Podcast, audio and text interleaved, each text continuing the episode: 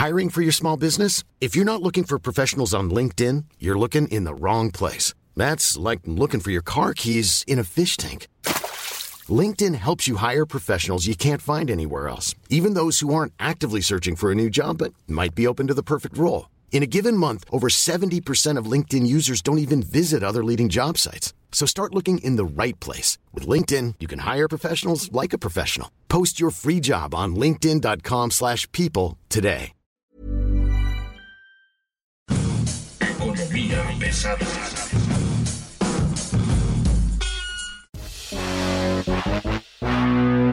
Bienvenidos, señoras y señores. Esto es Economía Pesada, lo que usted no se debe perder del sector energético mexicano. Hoy lo tenemos aquí desmenuzando en la mesa de disección. Tenemos el cadáver de Iberdrola ahora en manos de la CFE como operador, la operación de 6 mil millones de dólares.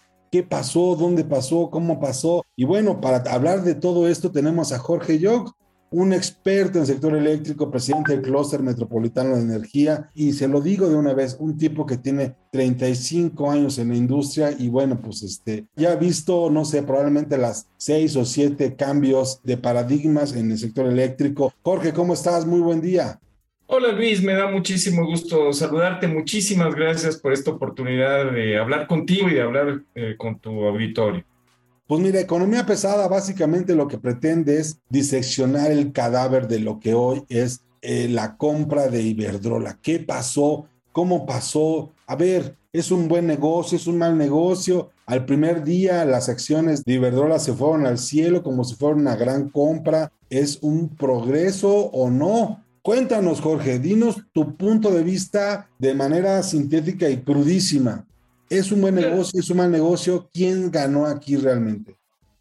Pues es una pregunta muy directa, ¿no? Y a lo mejor es un poco difícil eh, de explicar en poquitas palabras. Ya tendremos otras oportunidades seguramente de ver y de analizar cómo fue que eh, en México se decidió que la, los privados pudieran generar electricidad. Pues, ¿qué fue lo que pasó? Pasaron muchas cosas, ¿no? Eh, en principio de cuentas, pues México en el año 2017 era uno de los, eh, de los países donde más invertía en, uh, en generación eléctrica privada, sobre todo con energías renovables. Antes de esto, pues Iberdrola fue un uh, participante muy agresivo, muy competitivo en las plantas eh, privadas que vendían o que suministraban electricidad a la Comisión Federal de Electricidad realmente eh, de 20 empresas que empezaron haciendo ofertas para Comisión Federal de Electricidad, pues al último nada más quedaron dos, que era Electricidad de Francia e Iberdrola, muy agresivos, etcétera. Entonces, pues es el inicio de la cantidad enorme de plantas de generación eléctrica que se construyeron en, en México, aparte de otras centrales que fueron estrictamente privadas. Bueno, entonces ese es, digamos, el antecedente de lo que, de lo que vamos a comentar el día de hoy.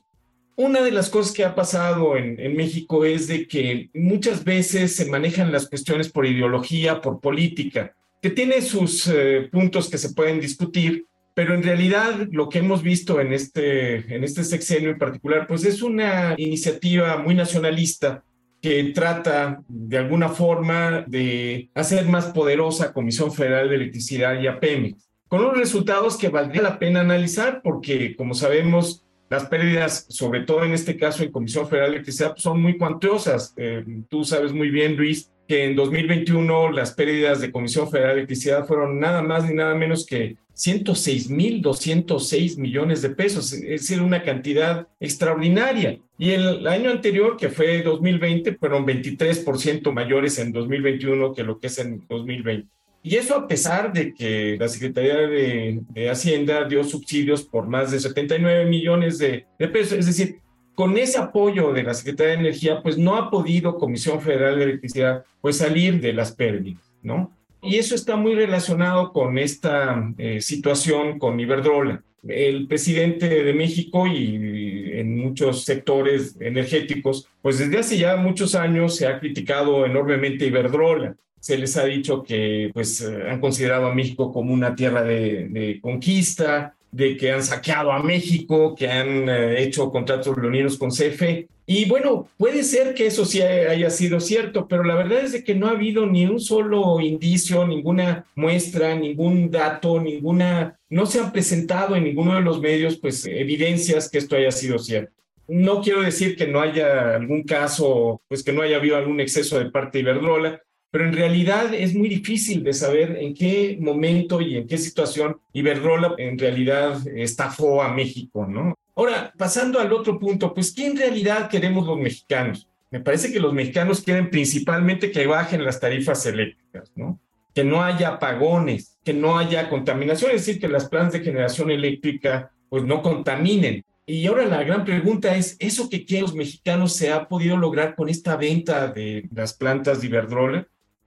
Yo creo, y lo digo de una manera bien sincera, yo no veo que se esté añadiendo ni capacidad, ni ingreso, ni nada. O sea, la idea de que ahora, porque va a estar como operador de la CFE, se van a ahorrar una la nota porque no le van a pagar el contrato a la CFE, me parece bien equivocada. Yo honestamente creo que Iberdrola ganó mucha lana porque son plantas que tienen 16 años. Exacto y que ya les tocaba el retrofit, ¿no? Que ya les tocaba inversión para mejorar, ya les tocaba inversión para ponerse al tiro y esa inversión ahora va a estar en manos o le va a tocar a, otra persona.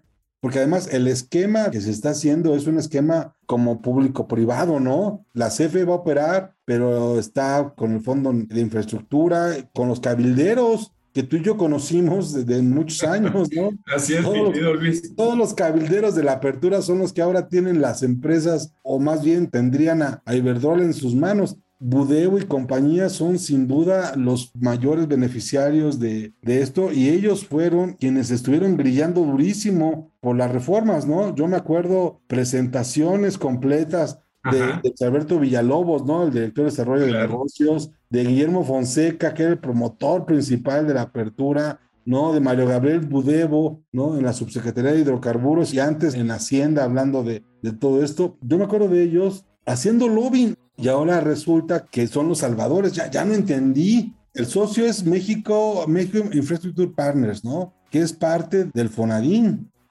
¿No? sabes de dónde viene realmente ese fondo para llegar a los 5.500 millones de... Tienes razón, ya empezaron a optar números. Bueno, eh, eh, es más, bueno, es decir, en, total, pues con todos los bonos y todas las cosas que se ganan adicionalmente con esto, pues a lo mejor sí, sí llegan a los 6 mil millones de dólares, digamos. Estrictamente lo que se anunció es de que eran 5.500 millones, pero digamos 6 mil eh, millones de, de dólares. Bueno, pues eso viene en parte, como lo ha declarado Iberdrola, de la extensión de los contratos que hay de productores externos de energía. Parece mentira, es decir, el, fondo más grande es por aumentar precisamente esos contratos que de alguna forma se habían dicho que eran leoninos. Entonces, hay una serie de cuestiones que en realidad son difíciles de entender o, que de alguna forma van más allá de una lógica, ¿no? Pero sí tienes razón, es decir, este, cada vez que hay algún cambio eh, drástico, como en este caso, pues hay eh, ahora sí gente que se aprovecha de esto, ¿no? Y que en base a un convencimiento que es mucho más político que económico, factible o técnico.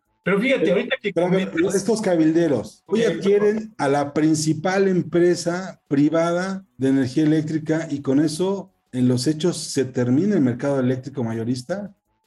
Mira, en realidad lo que se compró de parte de Iberdrola, pues no es la mayoría de los privados que todavía generan electricidad, por una parte. Pero fíjate, acerca de la operación de las plantas, yo he estado de alguna forma, en, forma profesional, analizando cómo operan las plantas de generación eléctrica en México. Y la mera verdad, por más que Iberdrola en algún momento de mi vida haya sido mi competencia, tengo que admitir que las plantas, las centrales de Iberdrola, estaban muy bien operadas, con personal altamente capacitado, seleccionado en una forma muy estricta, con gente de primer nivel. Es mentira que los españoles venían aquí a ser los grandes directores de las empresas. En realidad se manejaban con eh, personal mexicano muy bien capacitado, muy decente, muy profesional, ¿no? Con unos sueldos pues adecuados a lo que ellos estaban haciendo. Era gente que trabajaba muchísimo tuve la eh, oportunidad de inspeccionar, ya no como competencia de, Iberdrola, desde luego,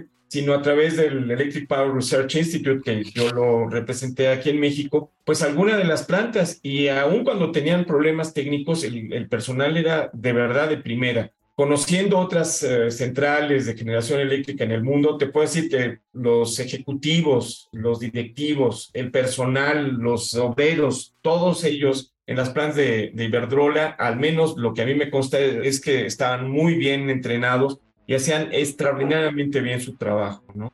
bueno, si una empresa que ha sido tan galardonada eh, internacionalmente y nacionalmente también, premios de, de, calidad en muchos años, etcétera, se puede mantener en una estructura que no es precisamente privada, que no le gusta la competencia, que no ha demostrado ser totalmente eficiente en la operación de sus plantas, si este, estas plantas, estas centrales de Iberdrola, pues van a seguir siendo mantenidas y operadas pues en ese grado tan alto que te adelanto la respuesta, es no. Yo no creo que la CFE tenga la capacidad operativa que en su momento tiene Iberdrola para los salarios, para los ingresos, para el manejo de la operación de la compañía. Uno. Y dos, la pregunta es, ¿es un buen negocio o no haber comprado las plantas de la CFE?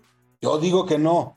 ¿Tú qué dices? Yo, yo creo que no es, eh, que no cumple con la necesidad que tienen los mexicanos, no ayuda a la transición energética, que es el sustituir plantas eh, viejas, contaminantes, caras por eh, generación renovable y limpia. No, no, no cubre eso. Si ves en la lista de plantas que se vendieron de Iberdrola al, al gobierno mexicano, a los mexicanos en particular, porque en realidad no se vendió directamente a Comisión Federal de Electricidad pero bueno, lo va a operar, lo va a manejar, lo va a mantener, pues Comisión Federal de Electricidad. Si vemos nada más una plantita de 103 eh, megawatts de energía eólica, la que entró en este, en este paquete de plantas que se transfirieron precisamente a México, ¿no? cuando en realidad no es ni el 10% de las plantas de energía renovable que tiene Iberdrola en México. Desde mi perspectiva, y creo que mis compañeros del Clúster Metropolitano de Energía pues consideran que no fue precisamente un buen negocio. Oye, si estás hablando de 5.500 millones de dólares, cuando México tiene tantas necesidades, tantas necesidades en salud, en educación, en medicinas, pues hombre, ese dinero bien se podía utilizar en otras cosas.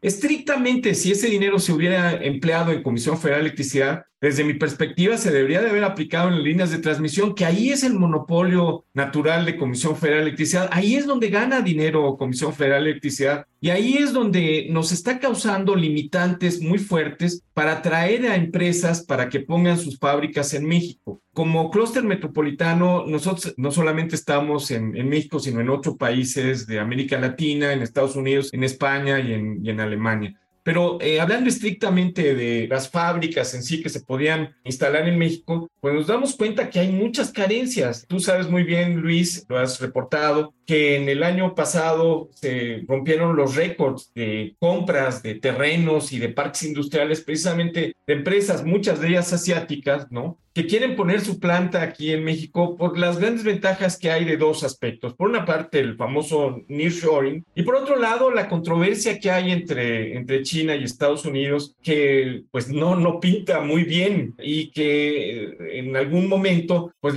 empresas norteamericanas, Tesla es uno de, los, de esos casos, ¿no? Pues preferirían tener una planta cerca de, de Estados Unidos con todas las ventajas que, que eso conlleva. Pero no se pueden poner esas plantas porque no hay una oferta suficiente de electricidad. No se está agregando oferta con esta compra, no, se está dando seguridad energética, pero le estás no. dando control político a la CFE. Según yo, muchas de estas plantas estaban a punto de entrar a competencia directa con la CFE. Y ahora no van a entrar a competencia. Entonces, ¿cómo vas a tener precios bajos sin competencia?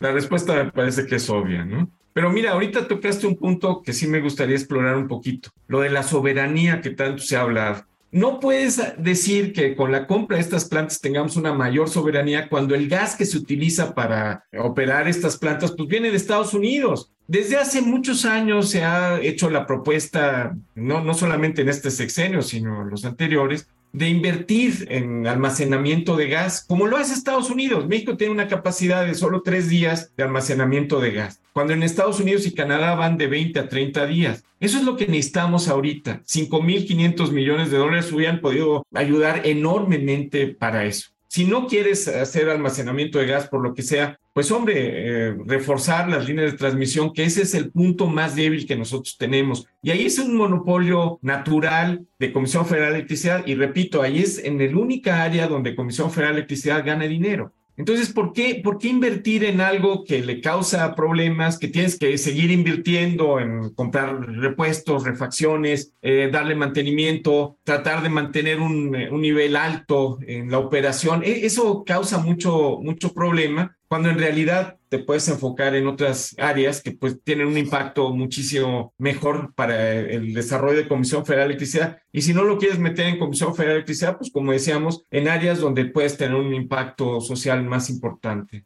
Ahora, el esquema es completamente neoliberal, ¿no? Usas al Fonadín, que es un fondo, un fideicomiso, que no tienes mayor control, que está dominado por un socio privado, que es, ya sabemos quiénes son, y dices, lo va a operar la CFE, el operador de los fierros es la CFE, pero el dueño es el Fonadín. Sí. Y el Fonadín no necesariamente es del gobierno. Sí, así es. Voy a decirlo en voz alta. Entonces, ¿qué festeja? Pues mira, una de las cosas que festeja mucho, eh, oyendo las mañaneras y todo eso, no, no para criticar sin sentido, pero es el hecho de él mismo, el mismo presidente lo ha mostrado como una segunda nacionalización de la industria eléctrica nacional. Yo no veo por ningún lado que sea una segunda nacionalización. En las condiciones que tuvo el presidente López Mateos en su entonces, son totalmente distintas a lo que sucede en este momento. Las condiciones de mercado eléctrico son distintos. El aumento de la mejora tecnológica para generar electricidad, pues lo mismo, ¿no? Ahorita se ha demostrado que el camino a seguir, todo el mundo lo hace, China, cualquier país que tú veas, pues es precisamente a generar con energías limpias. En México eh, hemos tenido algunos seminarios y algunos encuentros, incluso con gente de la Secretaría de Energía, para explicarles que técnicamente no es cierto el hecho de que cause inestabilidades en las líneas eléctricas, el hecho de tener plantas de generación eléctrica con fotovoltaica o con eólica. Si fuera así, pues dime qué ha pasado con Dinamarca. Ellos no tienen problemas en, en las líneas de distribución. Lo que sucede es que no se aplican las tecnologías adecuadas precisamente para mitigar eso. Y te doy un caso, Luis. Eh, eh, hace algunos años se presentó un programa, el programa para México de redes inteligentes. ¿Qué son las redes inteligentes? Pues precisamente utilizar la inteligencia artificial para poder controlar esas variaciones lógicas que hay precisamente en la generación con energías renovables. Bueno, pues ese programa en realidad se entregó a la administración pasada y en esta administración pues definitivamente no se ha hecho nada en ese sentido. Otra de las cosas que ayudan para mitigar esa intermitencia, pues es el hecho de utilizar baterías. Dicen, no, las baterías son muy caras. Ya no lo son tanto. Desde el año 2009 hasta ahorita se ha reducido a una cuarta parte. Eh, y además, pues ya hay nuevas tecnologías en baterías. Otra cosa también que mitiga esa, esa intermitencia y es el hecho de la previsión eh, anticipada de las condiciones climáticas para programar cuánto se va a, a generar por esas plantas. Así lo hace Uruguay y Uruguay lo hace de una forma extraordinariamente bien. Entonces, tenerle miedo a las energías renovables, que son energías limpias, que no contaminan, pese a que de repente hay algunos especialistas que dicen que sí, por la producción de los paneles solares y todo lo que sea, en realidad no es cierto. La, la, verdad es de que la generación que se hace por esos medios, pues es totalmente natural, no es totalmente soberana porque pues el, el, aire no, no lo importas de ninguna parte, no tienes que comprarlo a ningún otro país, etcétera. Y lo mismo. Ni el sol, ni el aire, ni el sol, ni la, ni la maremotriz. Hay una cosa aquí que yo quiero que entremos las cosas no son iguales, decías, de la época de, López Mateos, ahora ni siquiera los ciclos eléctricos son los mismos. Y esta idea de que nos estaban robando y ahora no nos volverán a robar, me parece tomada de los manuales de la yo les voy a resolver el problema. La verdad es que no te puede resolver el problema porque eh, los costos laborales, por ejemplo, de los que no se habla, este, los tiene que asumir alguien y en este caso el operador Vas a despedir a toda la gente de Iberdrola, te los vas a quedar, los vas a sindicalizar, van a quedar como un ente aparte. O sea, esta entelequia, este hueco, estas sombras, quedan muchas dudas, me parece. Ahora, en España, todo el mundo dice, a ver, fue un tema político que se convirtió en económico y que ahora Iberdrola, al vender, hace el gran negocio de su vida. Esto lo podemos creer como cierto. Podemos pensar que quien realmente hizo el negocio fue Iberdrola y no, no Mira, hay, hay, dos aspectos en esto. Yo creo que sí depreció un poco el precio, pues precisamente para atraer a Comisión Federal de Electricidad de que, o al gobierno mexicano para que en sí se hiciera esta operación. Por una parte sí, pero por otro lado, si ves las metas y la visión que tiene Iberdrola, está claramente definido que ellos están apostando por las energías renovables y la generación de hidrógeno verde. Entonces, esta, esta noticia de la venta de esas plantas, que muchas de ellas están cerca de ser obsoletas, ¿no? Es decir, tú mismo lo comentaste, hay plantas que tienen 21 años, 20 años, 18 años, aquí estoy viendo la lista. Hay una que otra que son nuevas, pero ninguna de ellas tiene tecnología de punta, eso sí te lo puedo asegurar. Bueno, pues ese es un plus para la estrategia de negocios de Iberdrola. Iberdrola sí gana. Yo traté de encontrar una foto en particular donde el eh, presidente de Iberdrola saliera con la cara así triste y diciendo, no hombre, ya les devolvemos aquí las riquezas que les hemos robado a lo largo de la conquista y hasta el penacho de Montezuma. Y la mera verdad es que no, no veo ninguna foto así. Mira, hay una liberación realmente del presidente de Iberdrola y yo creo que de la empresa en sí, porque de menos va a mitigar las críticas de un presidente de una nación tan importante como México, porque una y otro día más, pues Iberdrola era lo malo, lo peor que hay. Y eso está relacionado con el hecho de que pues, el presidente Calderón de repente fue consultor de una empresa filial de Iberdrola, que no es propietaria de Iberdrola, en Estados Unidos. Estuvo bien, estuvo mal la participación también de una eh, anterior secretaria de Energía. Yo en realidad no, no me iría a ese extremo. No sé, no, no defiendo a Calderón, ni mucho menos, yo no tengo ningún partido, pero en realidad creo que se ajeró y creo que eh, se buscó la forma de atacar al expresidente Calderón a través de, de Iberdrola. El presidente usó un fondo creado por Calderón. Ese vehículo se crea en el 2008, ¿no? En el gobierno de Calderón. Si esta cosa fracasa, el presidente podría culpar a Calderón del fracaso de la compra de Iberdrola. Bueno, mira, eso no es ninguna sorpresa. El presidente Calderón es el culpable de todo lo malo y lo bueno que pasa en México, ¿no? Es decir, este, ya, ya lo hemos visto, esa es una realidad, ¿no? Eso no se puede ocultar. Pero mira, más que esas cuestiones que en realidad son de politiquería, porque esa es la mera verdad, lo que es un hecho es de que eh, a tu básica pregunta, ¿quién gana y quién pierde? Pues yo creo que aquí no, no le veo mucha ganancia para México. Sí le veo el hecho de de quitarse tantas broncas la empresa de Iberdrola. Yo creo que el, presidente Sánchez pues a estar más que contento de decir, bueno, ya, ya, ya, ya basta de, oír críticas, ¿no? No tengo la certeza de que el presidente López Obrador siga criticando a Iberdrola de alguna forma, pero bueno, yo, yo creo que eh, se quita de una, de una presión grande que tenía en México. Ahora, ¿quién sale perdiendo en esto? Pues yo creo que el propio México, porque la indicación que se da con esta venta, pues no es nada atractiva para los inversionistas, no solamente inversionistas privados, tanto nacionales como extranjeros, para invertir en planes de generación eléctrica, sino en, en todas las áreas. No es la primera vez que sucede una cosa así, desde la cancelación del aeropuerto de Texcoco, Constellation Brands, que finalmente se canceló, pues todas estas cuestiones que hacen que los privados pues en realidad no puedan suministrar electricidad como vienen los contratos. Ese es el caso en particular de Iberdrola. Entonces yo, yo creo que sí es una, una forma de respirar para la organización de Iberdrola, ¿no? Y sí es un punto negativo para los que intentamos eh, atraer inversiones para México. A ver, un sí o no para ya terminar esto. ¿Sí o no es un regalo para Iberdrola esta compra? No, no es un regalo para Iberdrola porque creo que depreciaron el precio, pero sí les ayuda para su política de mostrar una cara mucho más de energías limpias y de hidrógeno, que es hasta donde tiende Iberdrola. Es un regalo chiquito. Es un regalo importante. Jorge, muchas gracias. Te agradezco que hayas estado esta tarde con nosotros. Mi querido Luis, es un placer y espero que no sea la, última vez que. No, no será, créeme. Ya te encontramos y ahora no te vamos a soltar. Esto es Economía Pesada. Usted nos puede seguir en todas las plataformas, Acas, Spotify, Google. Ahí andamos, déle clic a la campanita y suscríbase. Aquí vamos a diseccionar los temas más importantes de economía, negocios y finanzas. Economía pesada, el marxismo desde tu iPhone. Muchas gracias, hasta luego.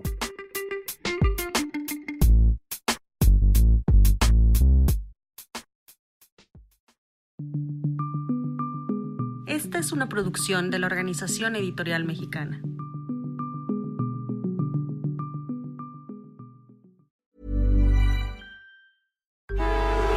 Traffic jams, tailgating, pileups. Ugh, the joys of driving. How could it get worse? The federal government wants to have a say in what you drive. That's right. The Biden administration's EPA is pushing mandates that would ban two out of every three vehicles on the road today. Don't let Washington become your backseat driver. Protect the freedom of driving your way. Visit EnergyCitizens.org. Paid for by the American Petroleum Institute.